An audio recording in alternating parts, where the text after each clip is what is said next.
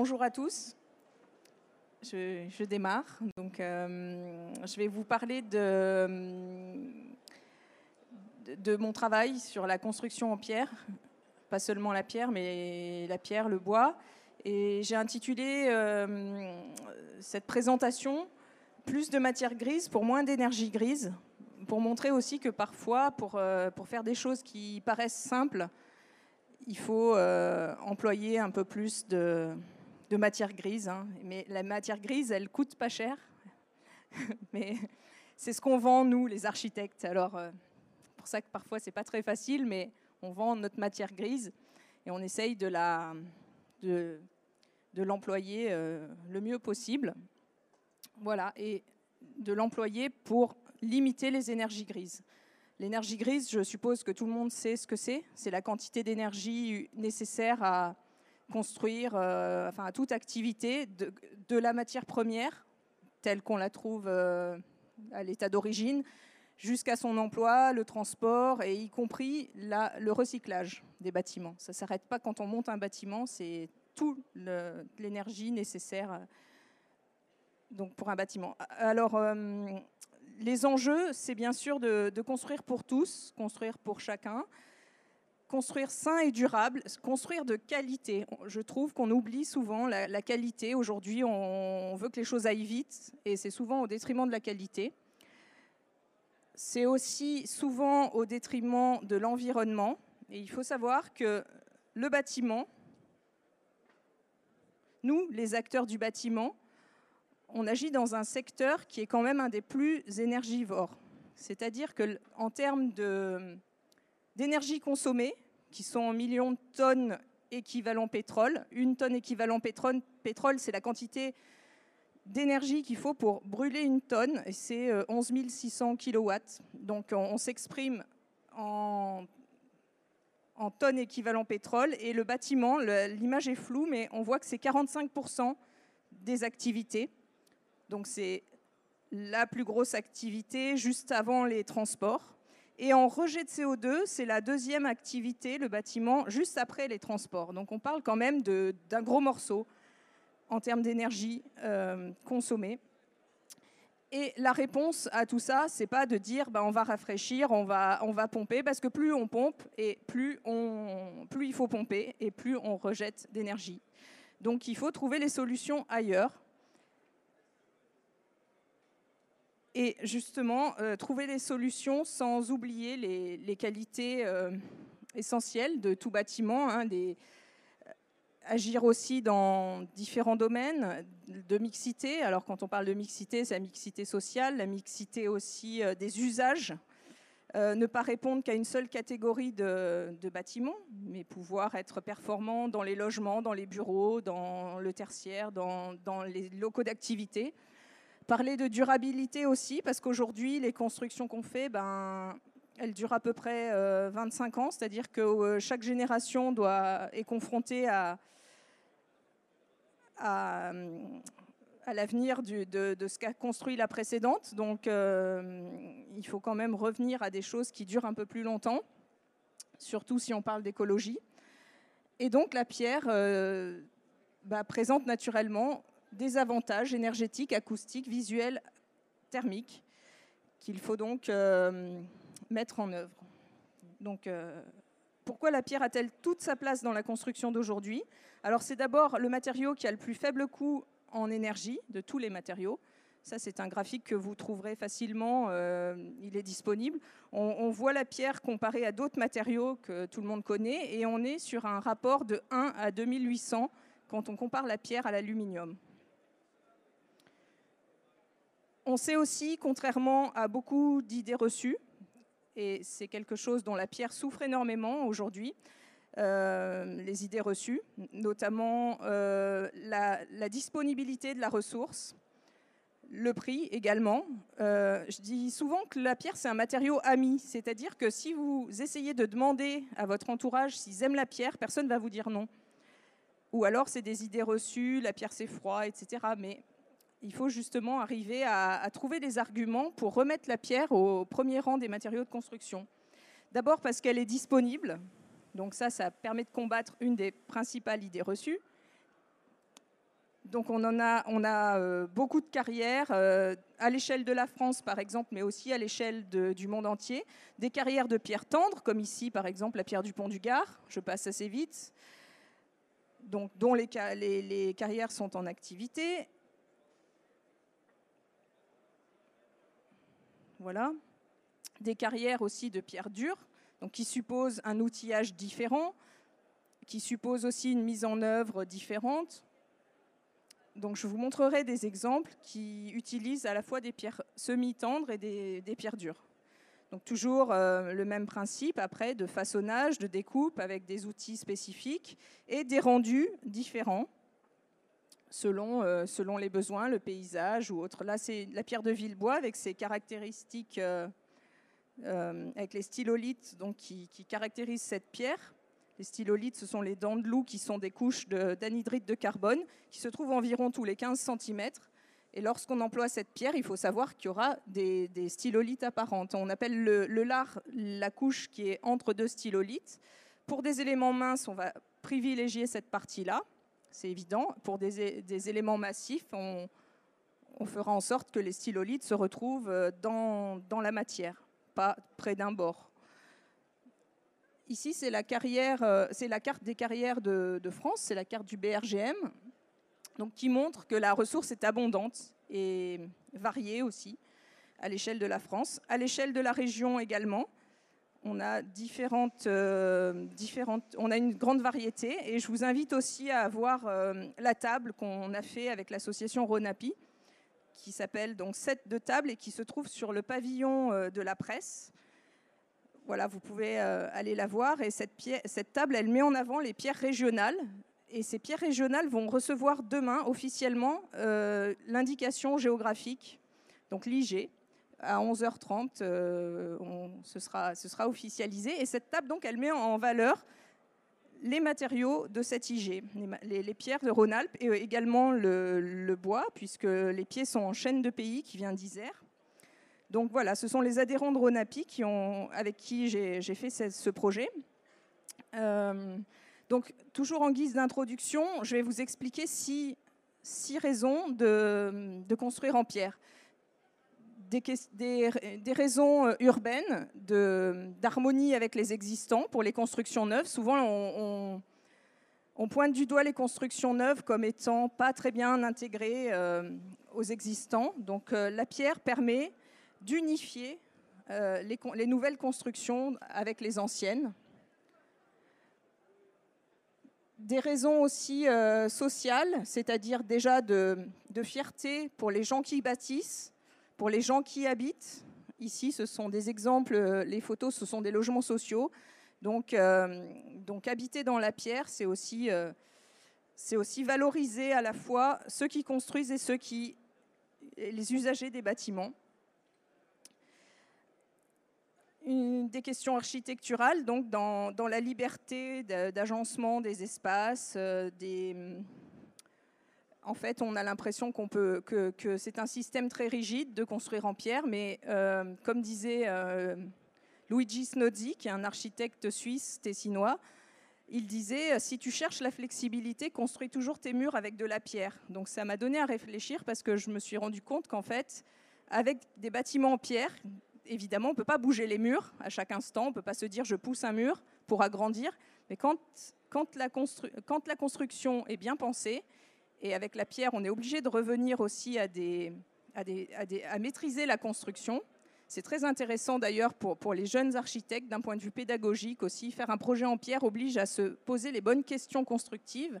Et du coup, on se rend compte que quand les bâtiments sont, sont bien pensés au départ, on peut facilement les faire évoluer dans leurs usages et on le voit avec tous les bâtiments haussmanniens qui étaient des grands appartements qu'on a recoupés en deux, en trois, maintenant qu'on vit dans des appartements plus petits ou qui deviennent des bureaux. Et on arrive toujours finalement à s'adapter parce que les trames sont relativement logiques et, euh, et du coup permettent de la polyvalence sans avoir à déplacer les murs.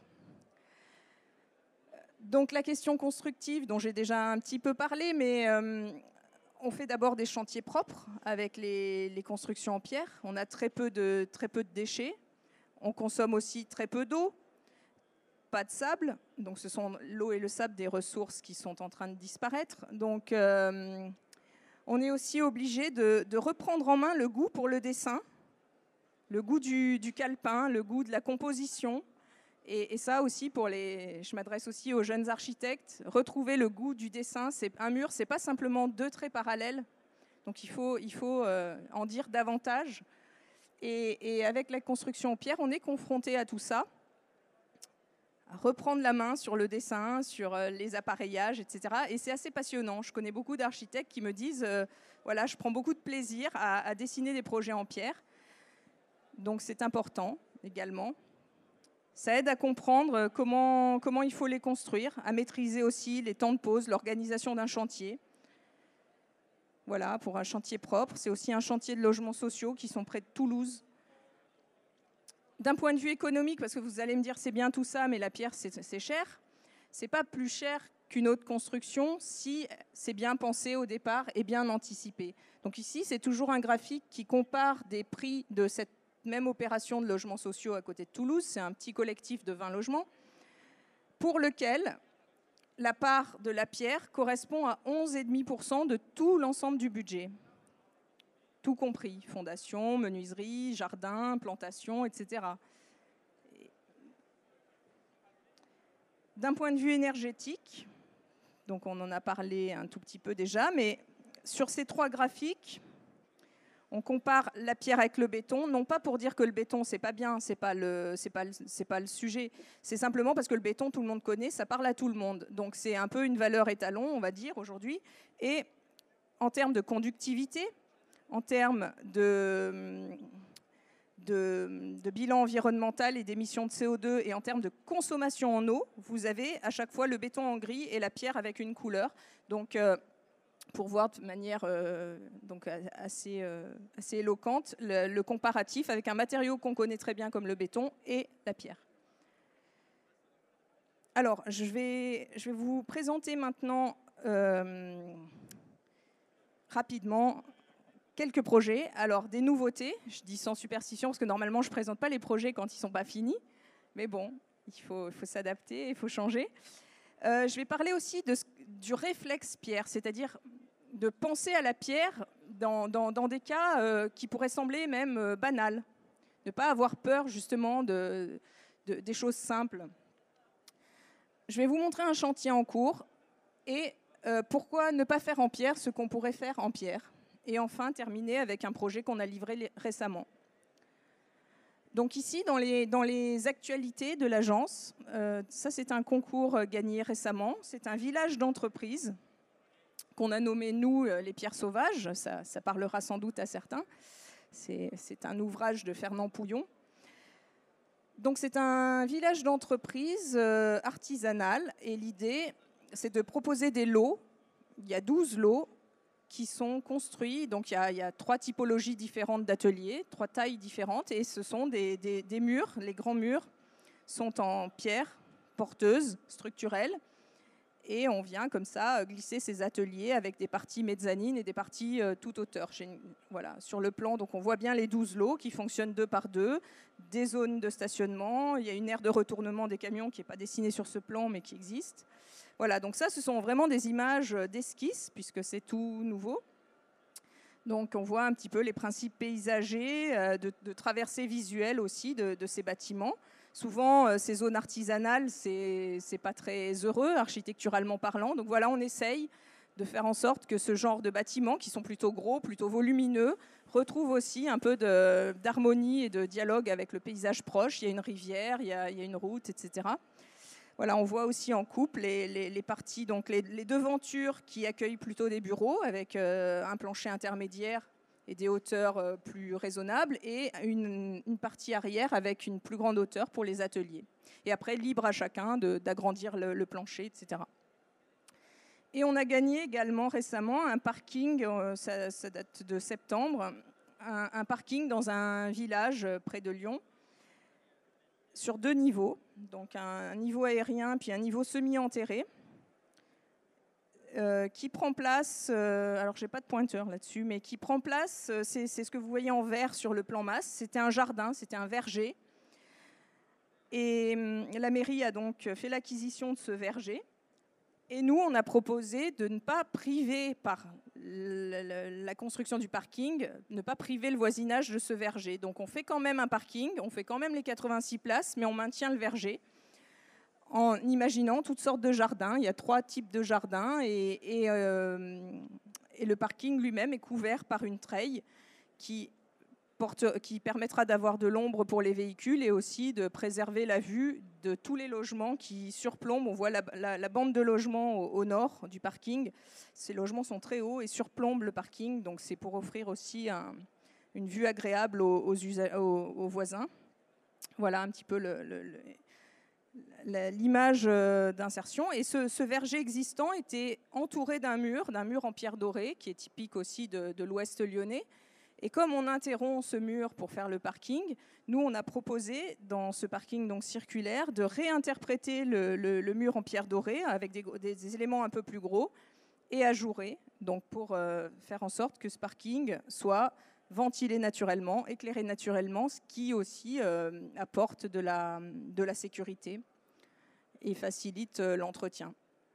Voilà un petit peu le mode constructif. Donc on est sur un système circulaire avec des structures rayonnantes qui viennent prendre appui sur, euh, sur cette enceinte en, pierre. Alors quand on est enterré, on est en béton, mais sur toute la partie émergente, on sera en pierre dans, dans le même, euh, dans, dans, dans, une harmonie de hauteur avec le mur existant, mais dans un langage différent. Donc voilà pour les nouveautés. Alors ici, j'avais appelé ça, euh, comment j'ai dit tout à l'heure, pensez, le, réflexe Pierre, en fait, c'est un, un, projet de rénovation.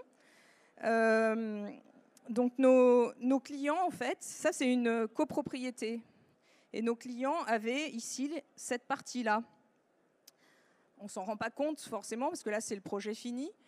Et donc dans le cadre de cette rénovation d'une maison du Pays de à côté de, de c'est à Divonne, en fait on s'aperçoit que, que toute la partie qui est à droite, les encadrements de maçonnerie sont faits en béton. Les voisins ont fait leurs encadrements en béton.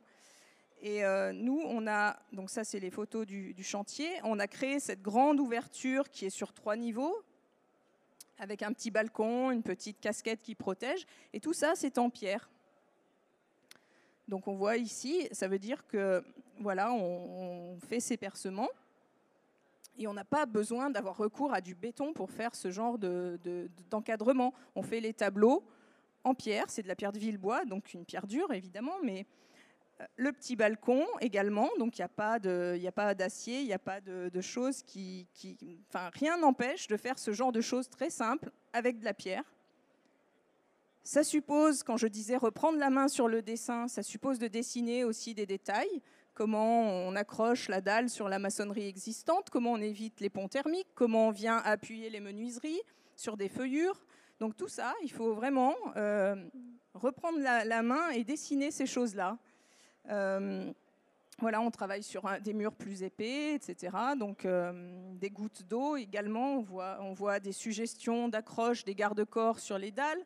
Donc ça suppose de beaucoup dessiner, mais c'est vraiment formateur aussi. Et puis, ça reste des choses très simples qu'on faisait naturellement avant, peut-être, qu'on a perdu l'habitude de faire et qu'il faut donc, euh, j'incite les, les jeunes aussi à reprendre goût à dessiner toutes ces choses-là, récupérer des petites choses comme le corbeau qui tient l'IPN. En fait, il était ailleurs dans le mur. Donc, euh, voilà, c'est appuyez-vous aussi sur des professionnels qui savent faire ça Simplement, voilà, plutôt que de gaspiller, que de gâcher des choses, parce que le corbeau, là où il est, bah, il sert à rien, ou on va se cogner la tête dessus. Dans le nouveau projet, bah non, on le déplace, on le met là où on en a besoin, et il n'y a pas besoin de, plus que ça pour que des choses simples euh, fonctionnent. Et c'est comme ça aussi qu'on atteint l'économie du projet dont je parlais tout à l'heure. Voilà, donc euh, ces petites choses simples. Alors, un chantier en cours. Euh, c'est la construction d'une auberge à Darézé, c'est dans le, Haut-Beaujolais, à une quarantaine de minutes de, Lyon. Donc c'est une auberge neuve. Voilà, ce sont des images euh, qui datent du concours. Donc l'idée, c'était dans ce centre-bourg qu'on requalifie euh, grâce à l'auberge aussi. L'auberge fait partie de cette, cette, redynamisation du centre-bourg. Donc il faut savoir aussi que cette auberge, ce sera le bar, ce sera le dépôt de pain. C'est un tout petit village, il n'y a pas de boulangerie, donc le dépôt de pain sera dans l'auberge. Donc voilà les images du concours, la salle de restaurant avec la vue sur les, vignes et tous les coteaux. Et l'auberge qui est actuellement en construction, on est sur le second œuvre, elle devrait être finie vers le mois de mars, j'espère. Donc voilà, on a des, murs en pierre viennent, euh, la pierre vient du nord du Gard, des sud Ardèche. On a aussi à l'intérieur euh, un double mur en pierre dorée et les charpentes, on voit le système de, charpente qui va rester apparente, comme sur l'image. Hein. si je reviens juste en arrière ici, vous voyez, ça c'était l'image du concours. Donc c'est un concours, c'est une intention architecturale. On n'est pas allé encore assez loin, mais c'est important de définir déjà des choses et que le projet après soit, euh, soit conforme à ce qu'on a, euh, a vendu quelque part, ce qu'on a donné envie d'avoir aux clients. Donc voilà le, chantier en cours. On voit ici le plan masse de l'auberge qui, voilà, ici, donc bon, c'est un peu... On voit la position de l'auberge qui, euh, qui, va permettre aussi de, créer la place principale du village, qui n'existe pas actuellement, cette place. Et donc, on va déplacer le centre du village. Et dans un projet futur, on a proposé cette idée de belvédère qui, surplombe ensuite les vignes. C'est aussi... Euh, grâce à l'intention principale, euh, première, une des premières euh, intentions du projet, qui était de, venir implanter le bâtiment à cheval sur un talus existant, ce qui a permis aussi déjà de, faire ce prolongement de belvédère tel qu'on le voyait dans la diapo précédente, mais aussi de, bénéficier de tout un étage sous le bâtiment, à moindre coût, on va dire, puisque de toute façon, il fallait fonder le, bâtiment. Donc, c'est-à-dire qu'ici, sur ce dessous, là, on a, l'équivalent de la salle de restaurant plus la cuisine. Ça représente euh, presque 200 mètres carrés, donc euh, qu'on a pu offrir en quelque sorte avec le projet et qui contient les locaux techniques, une cave, euh, une cave à vin, etc. Voilà, on voit en rouge ici l'auberge il y a une partie de toiture terrasse qui n'est pas rouge, qui est en vert, mais ça fait partie de l'auberge. Et on voit comment ce nouvel équipement va déplacer un petit peu la centralité du, village et aider à la restructurer. Alors ici, c'est une photo de loin vue du, nord. C'est pour montrer que hum, bon, ça reste un petit équipement. Il y a 550 pierres sur ce projet. Ça me permet d'enchaîner justement sur euh, ce que je disais tout à l'heure sur le dessin, faire l'appareillage, en fait, le calepin, c'est nous qui, proposons de le faire. C'est le calepin, donc euh, c'est le dessin, c'est la collecte de tout l'appareillage, du dessin de chaque pierre. Ici, alors ça ne veut pas dire que les pierres sont de toutes les couleurs, c'est une couleur pour chaque type de pierre. Et ça, c'est un carnet qu'on élabore, qu'on fait valider ensuite par le, bureau d'études structure qui suit le projet, par le bureau de contrôle également. Et dans ce carnet, on donne des informations générales. On donne les caractéristiques de la pierre, on donne euh, son emploi, dans quel cadre elle est employée. On donne aussi les caractéristiques mécaniques, la masse volumique, la porosité, la résistance à la compression, à la flexion. On parle du conditionnement, c'est-à-dire qu'on définit avec le carrier de quelle manière les pierres seront euh, conditionnées sur palette. Euh, parce que ça ça, permet aussi de définir la, quantité de transport. Selon comment on dispose les pierres sur une palette, on, peut, on, va, on, va, on va agir sur la quantité de palettes à transporter et donc la quantité de camions. Et donc ça peut jouer, ça peut pénaliser un projet, l'aspect euh, du transport. Donc on, regarde aussi ces choses-là. On regarde les tolérances dimensionnelles, c'est-à-dire qu'on définit avec la carrière, selon le type de pierre. Il ne faut pas demander du millimètre si euh, les outils de la carrière ne le permettent pas.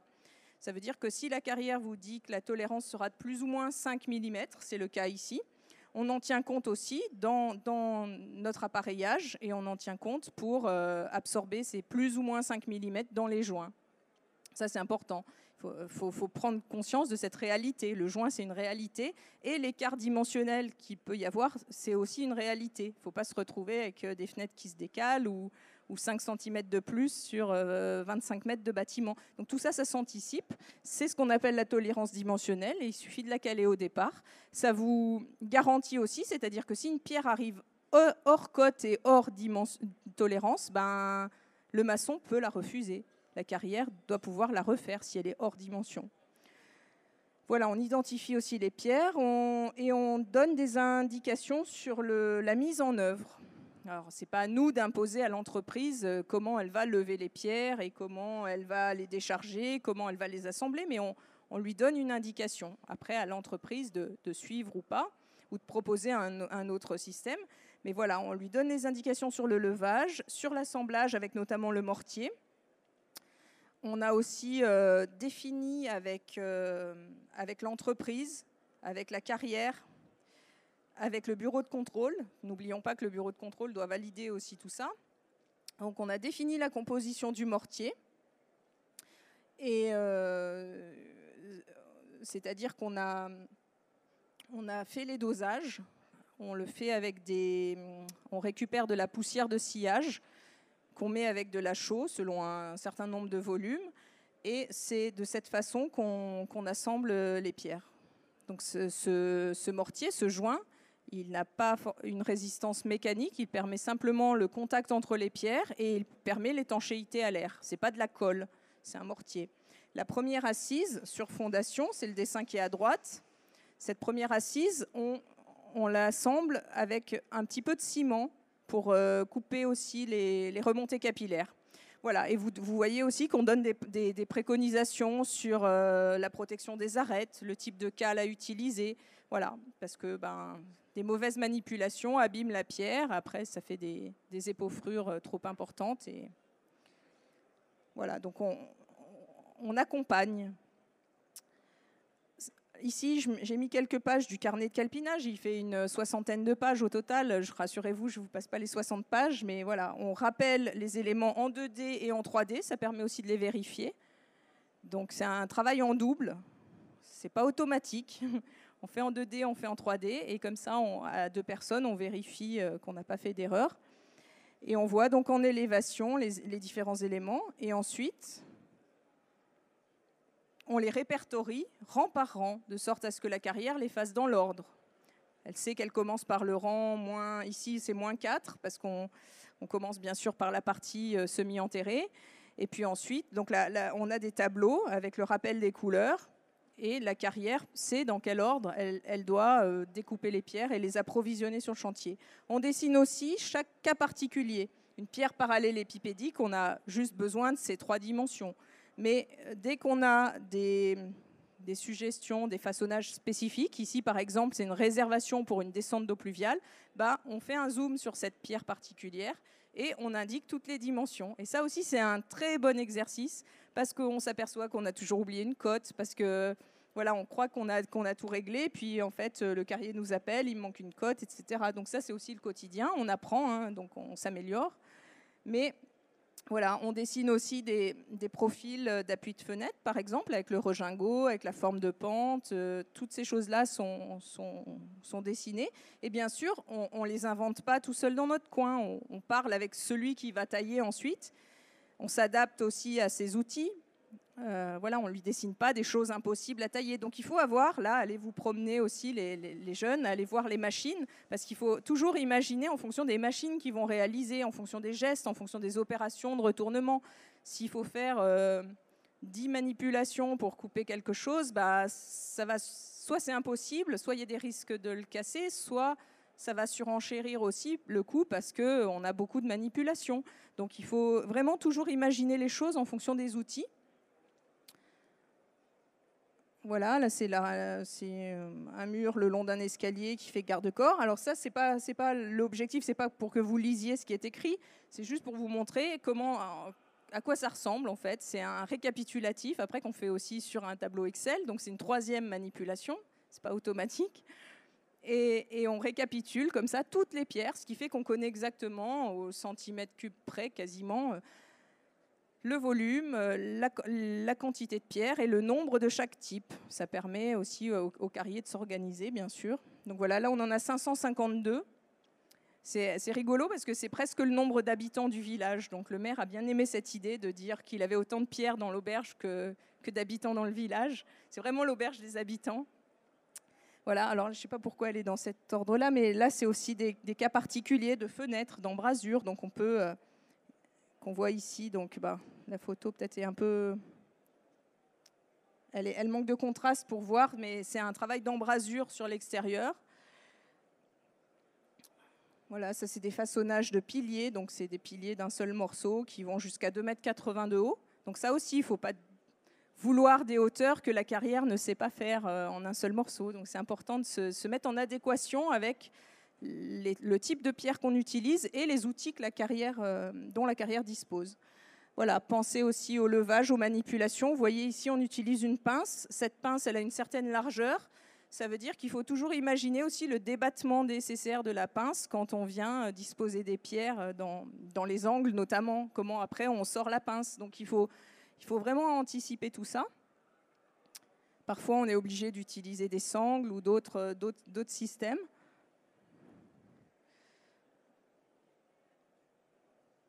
Voilà, donc les, gestes, en fait, on, a besoin de deux à trois personnes sur, euh, sur place. En général, trois, c'est bien. Il y en a deux qui s'occupent de la pierre. Un qui, ici, c'est une grue à télécommande. Donc, il y en a un qui a la télécommande dans les mains et qui doit aussi s'occuper de la pierre avec un autre. Et en général, c'est bien qu'il y ait un troisième qui prépare le mortier, qui, voilà, qui, de sorte à ce que les deux ne soient pas obligés toujours de descendre de l'échafaudage. Donc voilà. Euh, ici, c'était un petit peu euh, pourquoi euh, ne pas faire en pierre ce qu'on pourrait faire en pierre.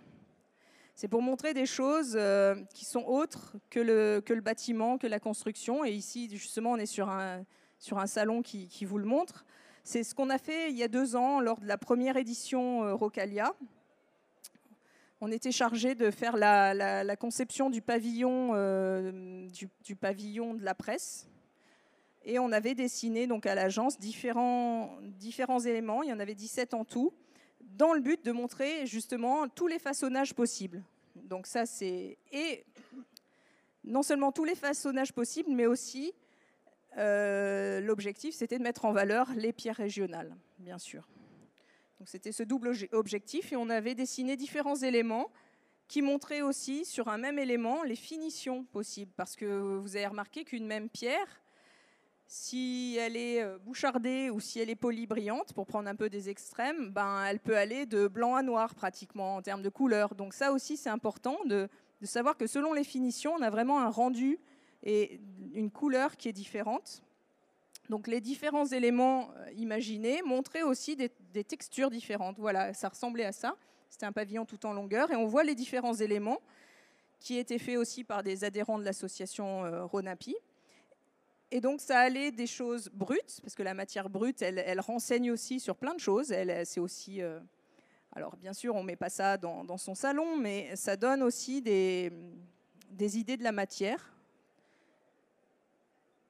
Ici, c'est un élément où on a travaillé des motifs de fleurs. C'est aussi pour montrer qu'on peut tout faire. Souvent, si on, on, se dit, tiens, on va faire des fleurs, on va imaginer un coffrage pour le couler. On va plus penser à un moulage qu'à un façonnage. Et en fait, il suffit de connaître l'outil, les diamètres, et de se dire que cet outil a toujours besoin d'un appui euh, sur une surface, et que selon les écartements et la disposition des fleurs, là en l'occurrence c'était des fleurs, ben, on s'aperçoit qu'on a une diversité de, formes et qu'on peut faire euh, un petit peu tout ce qu'on veut. Voilà, donc on l'avait appelé fjord d'ailleurs, puisque c'était des fleurs. Ici, c'est un objet un peu plus euh, sculptural, on peut monter dessus, s'asseoir, manger debout dessus, voilà.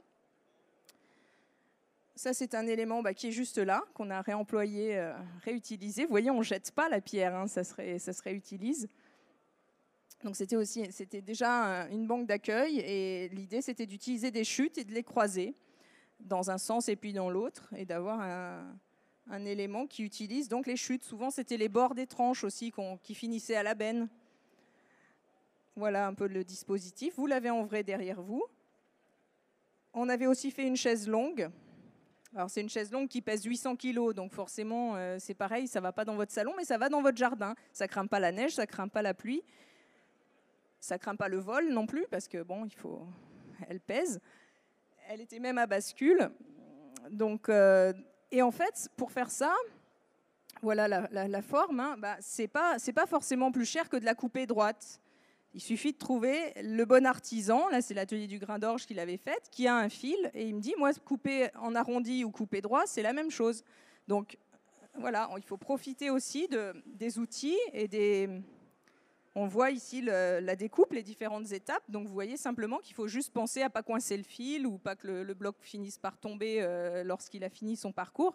Mais ce sont des choses qui laissent la liberté complète parce qu'on peut faire n'importe quelle forme pour autant qu'on ait la bonne machine. Ici, c'est un, un bar que vous pouvez aussi voir sur le stand de, Moine Tradition à l'entrée.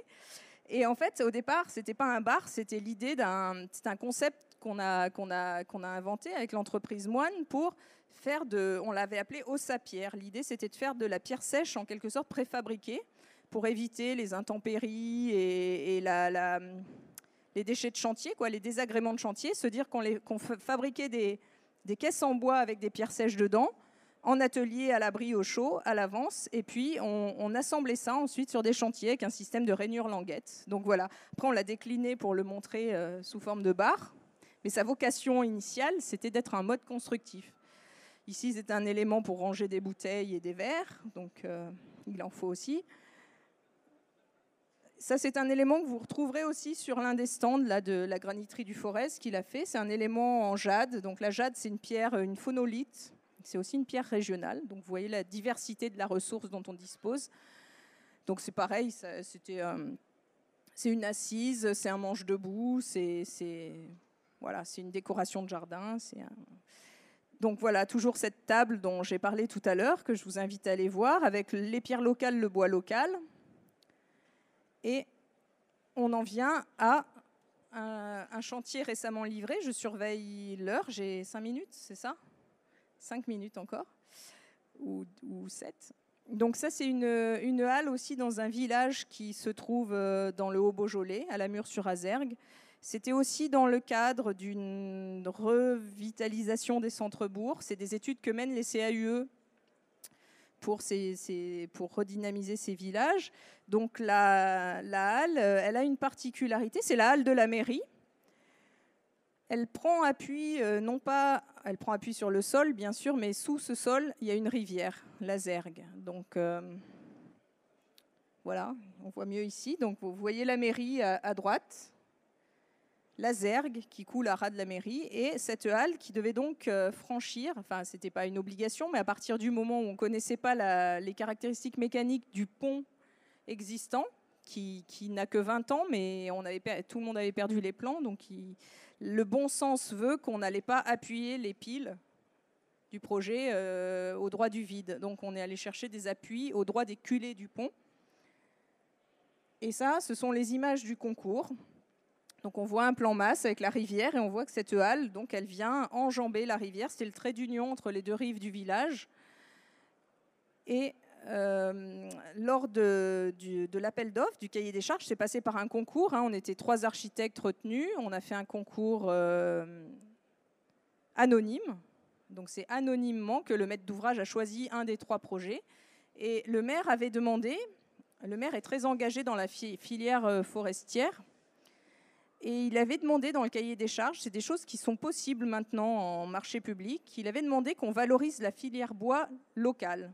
Il fallait que le bois vienne, ça paraît logique de faire une halle en bois, effectivement, mais il avait vraiment demandé que le bois vienne de la région et valorise la filière locale. Nous, on lui a proposé une halle en bois, effectivement, et en pierre également. On s'est dit, une halle, traditionnellement, c'est aussi en pierre, donc c'est la pierre qui porte le bois, qui porte la pierre. Donc on a vraiment, vous voyez ici avec l'axonométrie euh, éclatée, enfin décomposée, on a des piliers en pierre, en, pierre, une charpente en bois et une couverture en pierre par-dessus, qu'on verra aussi tout à l'heure. Et l'idée de, ce bois, parce que c'est le douglas local, euh, on a une portée de 16 mètres 50, ça commence à faire pour euh, franchir en bois. Donc ça suppose des grosses sections. On voulait éviter le lamellé-collé ou des, voilà, ce problème des grosses sections. Donc on a choisi la, multiplication. En fait, on a des petites sections, tout fait 12 par 18 ou 12 par 12 dans ce projet. Donc c'est vraiment des toutes petites sections, 12 par 18, c'est ça. Et c'est simplement la, densité et la façon de les assembler par moisage. Donc c'est cette densité qui permet de franchir les 16 mètres 50 par cette multiplication. Et en même temps, bah, ce n'est pas, pas, de la consommation excessive de bois. En fait, ça fait aussi un plafond, ça fait de l'acoustique, ça fait du volume, ça fait de la lumière qui passe à travers. Parce que l'idée, en fait, l'idée principale, l'idée d'un projet, elle naît toujours d'une ce qu'on appelle un concept, mais souvent c'est quelque chose qu'on ressent. Et cette halle en bois, à mon sens, c'était aussi le fait de, c'était les promenades en forêt quand le soleil traverse des quantités de bois avant de scintiller sur le sol. Et je me disais, bah, il faudrait qu'on traverse cette quantité de bois et qu'ensuite des taches de lumière apparaissent sur le sol. C'est ce qu'on avait mis ici sur la, perspective du concours. Hein. Ça, c'est l'image qu'on a rendue au concours, où on voit ces petits points blancs au sol. Voilà, c'était un peu le, le souhait au départ. Et c'est aussi pour ça que sur le, fêtage du toit, on a imaginé non pas des tuiles en pierre comme ailleurs, mais en verre, en se disant aussi, c'est un petit peu le symbole de l'eau, puisque le fêtage est dans le sens de la rivière, c'était le symbole de l'eau qui coulait dessous. Ici, on ne voit pas très bien, mais normalement, les tuiles, elles sont bleues quand c'est au-dessus de la rivière. Voilà, ici, on le voit mieux, les tuiles en verre sur le sommet. Et en même temps, ça fait sens parce que le sommet, le fêtage, c'est là où il y a le plus de bois, puisqu'on est en triangle. Donc il y a plus de matière à traverser, donc on aide la lumière à passer avec des tuiles en verre plutôt qu'en pierre. Voilà en coupe, on voit bien cette, halle qui enjambe. C'est la coupe dans l'autre sens. Et donc le principe constructif des piliers, ce sont des piliers monolithes, donc un seul morceau, 3,60 m de haut. C'est de la pierre de Villebois. Donc la pierre de Villebois, c'est la pierre dure que je vous montrais tout à l'heure. Donc bien sûr, on s'assure que la carrière est capable de sortir des morceaux de 3,60 m, qu'un camion est capable de les porter et qu'une grue est capable de les décharger et de les mettre en place. Mais voilà, ce sont des piliers euh, monolithes. Ensuite, le système des charpentes avec ce système de multiplication, on a en tout 17 fermes, donc c'est un anthrax de 60, mais comme chaque ferme, c'est trois couches croisées de 12 cm, bah, on a grosso modo un plein, un vide, un plein, un vide en termes de bois. Et donc, on vient mettre les fermes, pareil, qui sont prêts à assembler sur place à côté. Donc, euh, on a un temps de chantier qui est très rapide. Euh, tout arrive pré-assemblé. Les pierres, elles arrivent déjà coupées. On est quand même en centre-bourg. Il y a la boulangerie, la perception, la mairie, la pharmacie. Donc, il ne faut pas faire trop de nuisances. Donc, c'est un chantier qui arrive pré-assemblé et il n'y a plus qu'à monter, que ce soit pour la pierre, pour le bois et pour la couverture en pierre par-dessus. Donc voilà ici constructivement le, principe. Pour la halle, comme pour la pergola, je n'ai pas parlé de la pergola, mais le long de la mairie, le projet euh, comprenait aussi un abri, donc euh, une pergola le long de la façade de la mairie, qui obéit à la même euh, logique constructive, des piliers en pierre, des poutres en bois et une protection en pierre. Donnant lieu d'ailleurs, les tuiles de la pergola, ce sont des éléments qui font 3,60 m de long en un seul morceau. Donc euh, c'est quand même des, belles pièces.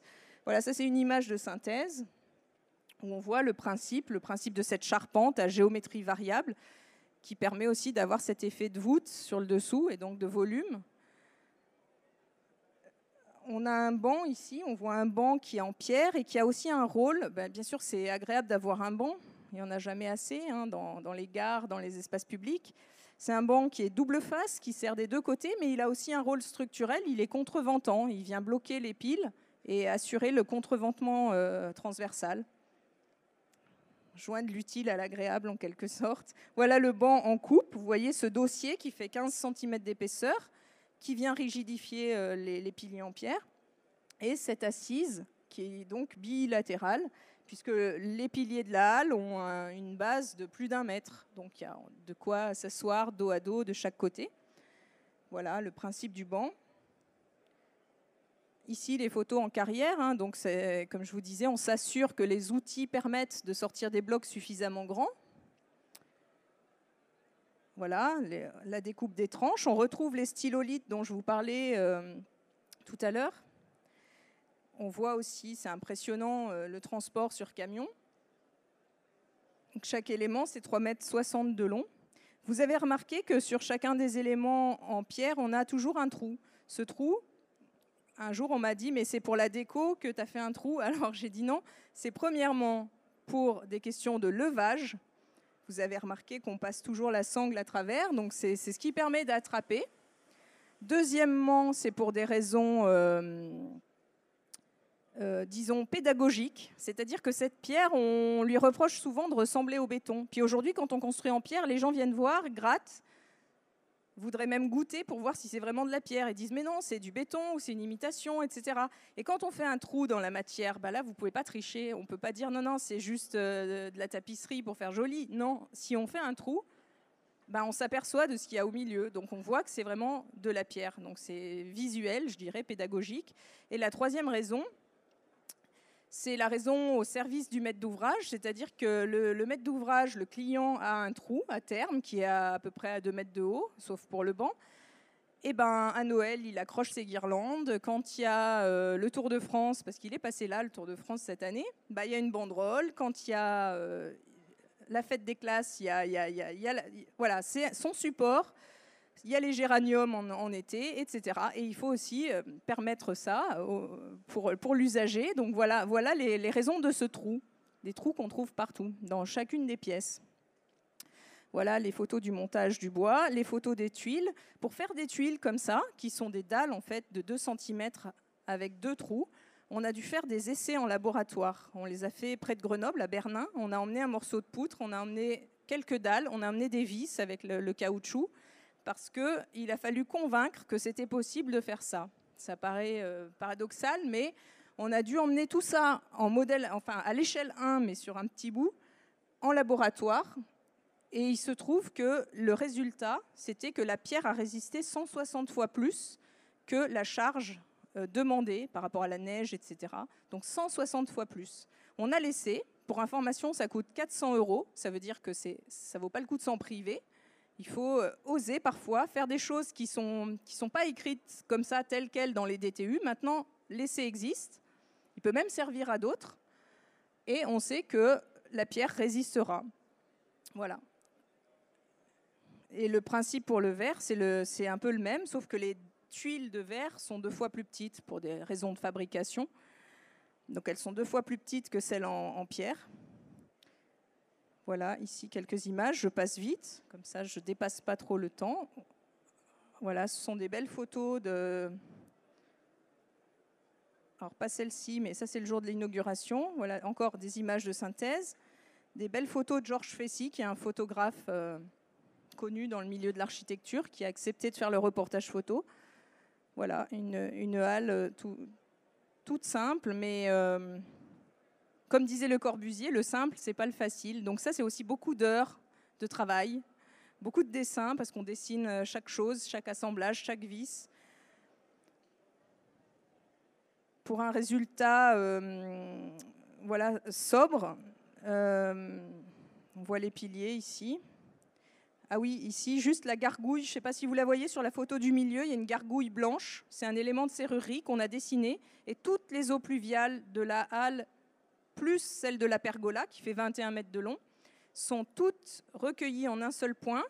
C'est cette gargouille qui rejette l'eau pluviale à la rivière. On s'est dit, on ne va pas dans une halle, il y a des camionnettes du marché, etc., faire des descentes d'eau pluviale qui vont être toujours euh, écrasées. Euh, voilà, tout. Alors ça passait avec les pentes. Voilà, c'était vraiment juste, mais toute l'eau revient à la rivière directement, là, de ce côté-là, côté nord. Et simplement pour finir avec des quantités, parce qu'on parle toujours d'euros quand on chiffre un bâtiment. Là, on, va parler en, tonnes. Donc c'est un projet qui pèse 86 tonnes en tout. Alors euh, il y a trois matériaux, la pierre, le bois et le verre. Donc il y a deux tonnes de verre, c'est les tuiles du fêtage. On a 26 tonnes de bois, qui est donc le Douglas qui vient des forêts d'Azergue. On a 58 tonnes de pierre de Villebois, donc qui vient aussi de la région. Et ces 58 tonnes de pierre, il y a 12 tonnes pour les piliers de la pergola, 18 tonnes pour les piliers des halles, 6 tonnes pour les bancs, 12 tonnes de tuiles en pierre pour la halle et 10 tonnes de tuiles en pierre pour la pergola. Voilà. Et c'est un projet qui a coûté euh, moins de 200 000 euros. C'est 250 mètres carrés environ. Ça a coûté 190 000 euros. Donc si on fait le calcul au kilo, on est à, de mémoire à 3, 3 euros le kilo sur ce projet. Voilà, c'est peut-être un peu absurde de parler en kilos, mais ça donne un ordre de grandeur. Quoi. C'est le prix des pommes de terre. Ou, voilà. Et ce sont des matériaux, justement, on en revient à quand on... peut-être pas, mais on en revient quand on dit est-ce que c'est cher de construire en pierre? Bah, Ça dépend ça dépend ce qu'on compare. Là, c'est une, une, halle qui, qui est en, pierre massive de 30 cm, en bois massif de la région. Donc on valorise des, circuits courts, une économie locale, des savoir-faire, des entreprises locales aussi. Donc euh, voilà, et ça coûte 3 euros le kilo. Donc, euh, donc on peut se dire que vu sous cet angle, c'est abordable. Et pourtant c'est lourd, 86 tonnes. Voilà. J'ai terminé. Euh, je vous laisse poser des questions si vous souhaitez.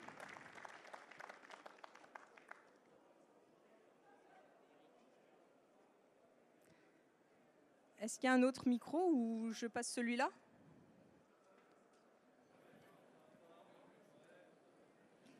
Une petite question concernant la qualité de l'air dans nos logements avec la construction en pierre massive. On s'inquiète actuellement beaucoup de notre qualité d'air polluée. Alors, euh, c'est vrai que le, qu'aujourd'hui, on parle beaucoup de maisons écologiques. Moi, ce qui m'a surpris dans les, dans les discours sur les maisons écologiques, c'est qu'on ne se préoccupe pas de savoir en quoi elle va être construite. Et on voit, euh, on a tous autour de chez nous des chantiers. Euh, pour moi, le matériau le plus, euh, le plus volumineux dans les chantiers que j'observe, c'est le polystyrène aujourd'hui. En fait, on emballe tout en polystyrène pour justement des questions, euh, des questions thermiques. On nous vend du polystyrène pour, pour apporter le confort, sans se préoccuper, euh, enfin je suppose que oui, mais il me semble que la RT 2020 va prendre en compte justement toutes les fiches sanitaires des, des matériaux euh, utilisés. Donc ça c'est plutôt un, un, progrès, mais la qualité de l'air, alors comment répondre à cette question? C'est-à-dire que quand puisqu'aujourd'hui le matériau le plus utilisé, d'après ce que j'observe hein, dans, la construction, c'est le, polystyrène, euh, bah, comment se fait-il qu'on ne se pose pas la question de cette, manière-là? Enfin, c'est les peintures aussi, euh, forcément. Quand on est sur un matériau naturel, ben, que ce soit le bois ou la pierre, je pense qu'on n'a pas approuvé de de la non-nocivité de ces matériaux. Donc, euh, de fait, la, qualité de l'air va, euh, va, être correcte. Mais, encore faut-il, moi, ce qui m'a le plus surpris, c'est qu'on ne se pose pas la question que la maison de demain, la maison écologique, sera euh, le fait qu'elle soit qu'on compte avec la pierre pour construire ces maisons de demain. Bien sûr qu'on parle de la paille, on parle de la terre, on parle de chanvre, on parle quand même de certains matériaux, qui, retrouvent aussi une place grâce à cette préoccupation écologique. Et on oublie tout le temps la pierre. Donc il faut aussi euh, rappeler que la pierre existe et a toute sa place dans justement ces préoccupations euh, qualitatives de l'air et, et écologiques. Et du bien-être. Et du bien-être.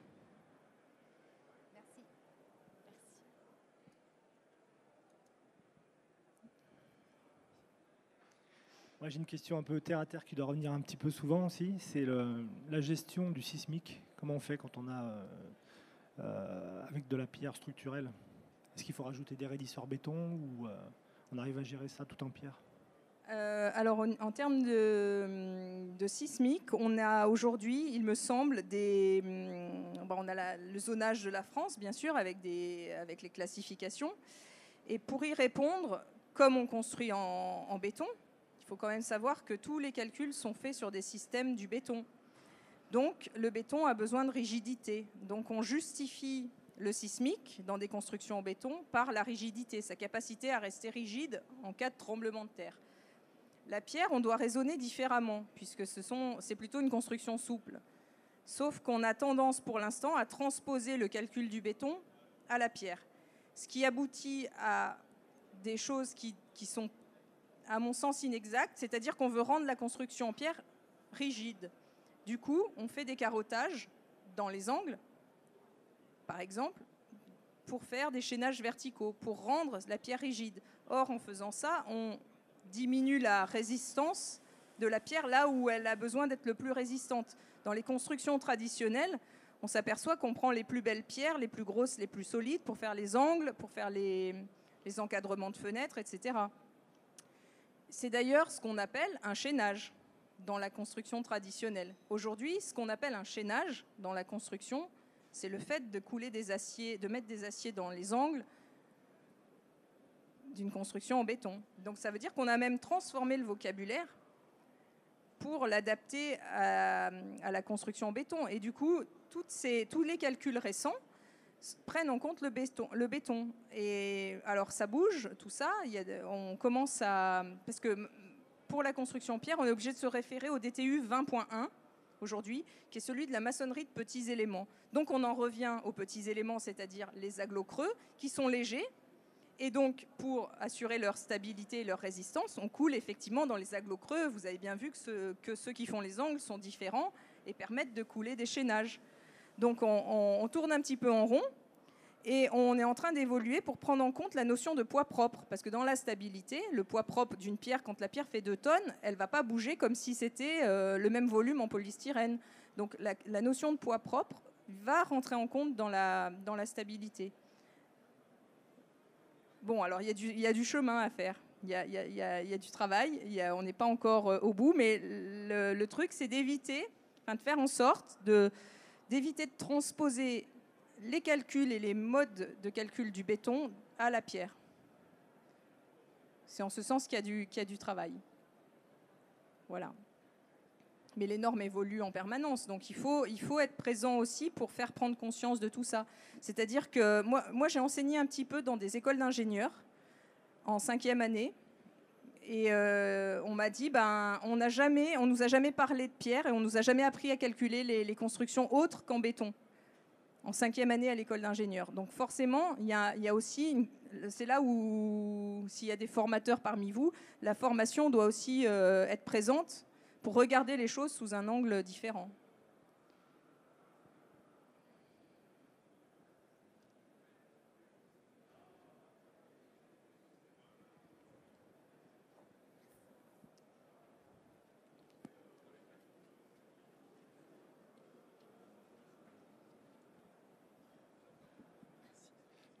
Des constructions souples, est-ce que vous regardez les euh, systèmes de fondations souples? Parce que le DTU aussi impose d'avoir des fondations en béton armé. D'ailleurs, en France, une fondation, c'est du béton armé. Euh, bah, vous, voulez, vous, me demandez si on, fait comme ça dans, dans nos... Pardon, j'ai pas entendu. Alors, moi, je ne fais pas la recherche en ce sens parce qu'on n'est pas, nous, on travaille avec des ingénieurs, mais c'est vrai que la question des fondations doit, aussi être prise en compte. Le mur, euh, c'est aussi ses fondations. Donc, à partir du moment où, ce que je disais tout à l'heure, il faut revenir à des, calculs qui permettent de prendre en compte cette souplesse, il faudra que ça, ait aussi des impacts sur les fondations. Mais, euh, nous, on ne le fait pas. Euh, c'est pas nous qui faisons des calculs. On a des bureaux d'études aujourd'hui qui se sont spécialisés là-dedans. On a notamment le bureau d'études Stono. Alors je ne sais pas s'ils sont parmi nous, s'ils vont venir, mais ce sont des gens qui, des chercheurs au départ, qui ont, qui ont notamment étudié les vibrations du train, euh, enfin des, des, comment je ne sais pas si on appelle ça les ballasts pour les vibrations du train et qui transposent ces recherches-là dans les constructions, dans des simulations euh, par, euh, par petits éléments, justement, des simulations pour les constructions en pierre et qui interviennent aussi euh, jusqu'aux fondations. Voilà, je ne sais pas si j'ai répondu à la question, mais, il est évident que le, système de fondation doit aussi euh, tenir compte de ces autres modes constructifs.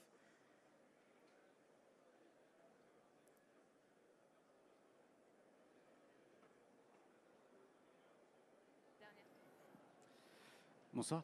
Euh, vous parliez de, de, de, dessin tout à l'heure. Quand, quand vous dessinez forcément un, un mur pierre structurel, il est monomure, on ne va pas aller enduire à l'extérieur, mais on va avoir une finition intérieure. Comment est-ce que vous gérez tous les, tous les composants d'étanchéité à l'air, à l'eau, jusqu'à l'enduit de finition, pour le cas d'un logement par exemple? Euh, bah, par rapport, alors déjà, on n'est pas, hum, on n'est pas obligé d'imaginer que le mur ne soit pas enduit. On peut tout à fait faire des enduits, faire des, badigeons, faire des, voilà, c'est pas, c'est vrai que dans les exemples que j'ai montrés, les murs ne sont pas enduits. Parce que souvent on me dit, mais alors si on construit en pierre, il faut que ça se voit.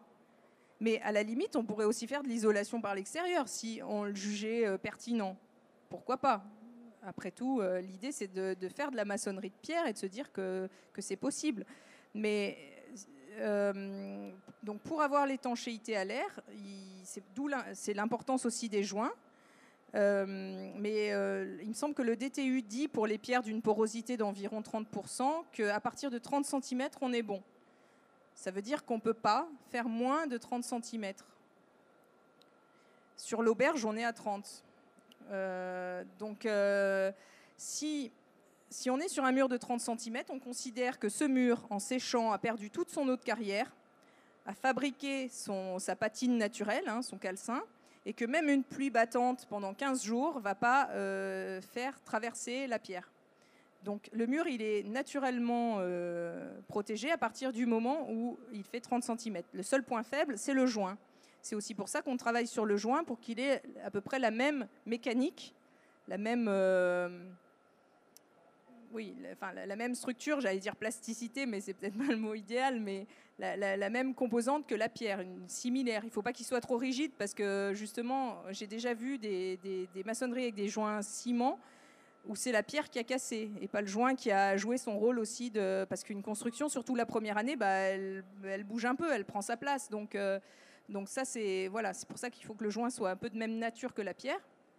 Et dans ces cas-là, ça traverse pas. Et après, bah, derrière, on, met les choses euh, habituelles, hein, les pare-vapeurs, les isolants, la laine de chambre, enfin voilà. Mais la, maçonnerie joue son rôle. On n'attend pas de traverser la maçonnerie pour régler le problème de l'étanchéité à l'air ou à l'eau. Voilà, à partir de 30 cm. Sur les pierres euh, semi-dures, hein, parce que sinon, je crois que c'est 8 sur les pierres dures. Quand on fait du, du parement autoporteur, il me semble que c'est 8 cm.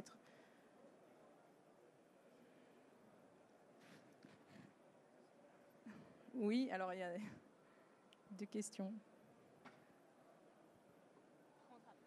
Comment? D'accord, bah, il y en a deux qui ont levé la main. On me dit qu'après c'est fini. C'est qui? C'est toi? Oui, bah, deux. Euh, bonjour, du coup je voulais savoir euh, pourquoi vous vouliez promouvoir le matériau pierre et pierre locale? Voilà.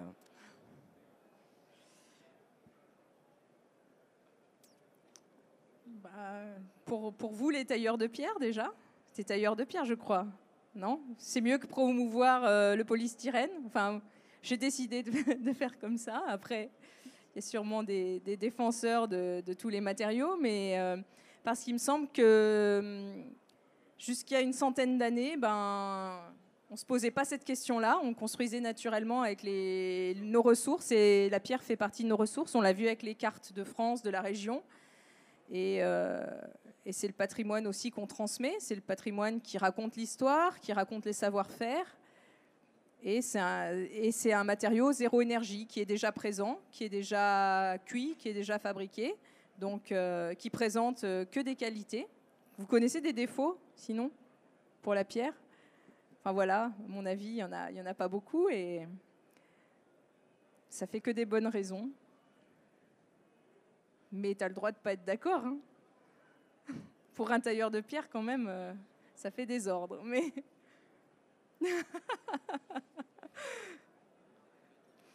et euh, parmi tous les projets en pierre que tu as fait euh, et tous les blocs que tu as assemblés, est-ce que tu n'as jamais eu envie d'assembler les pierres sous une forme d'arc? Euh, est-ce, que, si on demandait à la pierre ce qu'elle avait envie d'être, est-ce qu'elle ne dirait pas ben, j'ai envie d'être un arc, euh, comme la brique de, Louis Kahn euh, Voilà, je voulais ton avis sur l'arc, la voûte.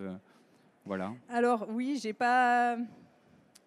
En fait, je ne sais pas si j'ai le droit d'appuyer encore sur la télécommande, mais en fait, c'est pas fini. c'est écrit en tout petit. Et juste après, il y avait des arcs, mais je me suis dit, ça dépend si j'ai le temps. Donc, euh, mais sinon, euh, toi qui es architecte et qui construis aussi en pierre, euh, bien sûr que, bien sûr qu'on peut faire des arcs et que c'est, c'est aussi des. La pierre demande aussi à être un arc, bien sûr, une voûte. Donc c'est, c'est prévu, c'est, c'est en cours aussi, mais j'avais pas de temps. Voilà, la prochaine fois. Ben, merci à tous.